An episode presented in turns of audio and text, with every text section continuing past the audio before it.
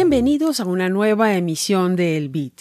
Hoy es 26 de mayo. Les habla Jenny Díaz y estas son las noticias.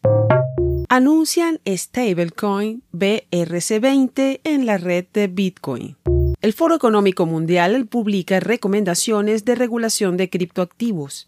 Candidato presidencial estadounidense Ron DeSantis promete proteger a Bitcoin.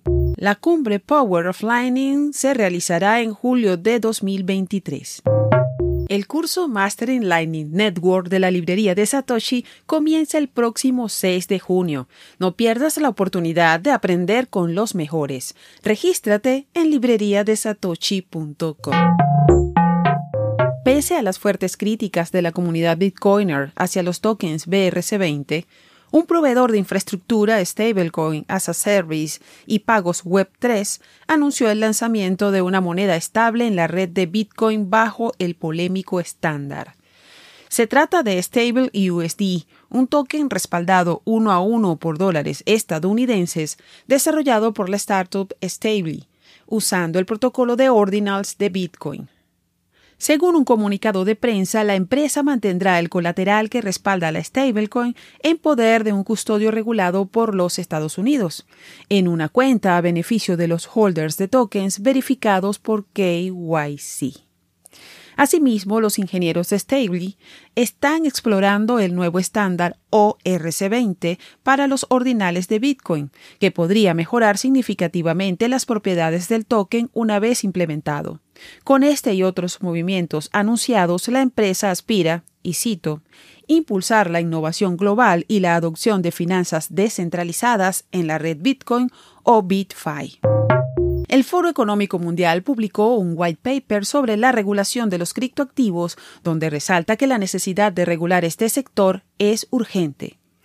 Según el documento, la cooperación y coordinación mundial es clave para evitar la ambigüedad, el arbitraje regulatorio y la aplicación incoherente de normativas.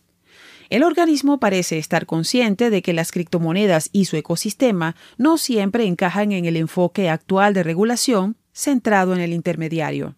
Los autores llaman la atención sobre el anonimato que proporcionan los mezcladores de criptomonedas, las wallets de autocustodia y los exchanges descentralizados, los cuales complican la regulación. Entre sus recomendaciones propone la colaboración entre los responsables políticos y las partes interesadas de la industria.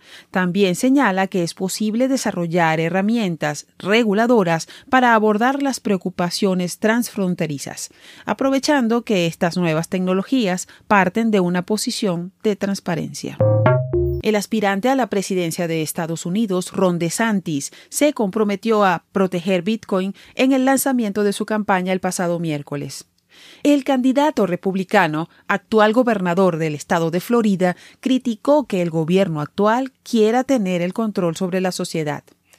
Cito, La única razón por la que estas personas en Washington no les gusta Bitcoin es porque no lo controlan.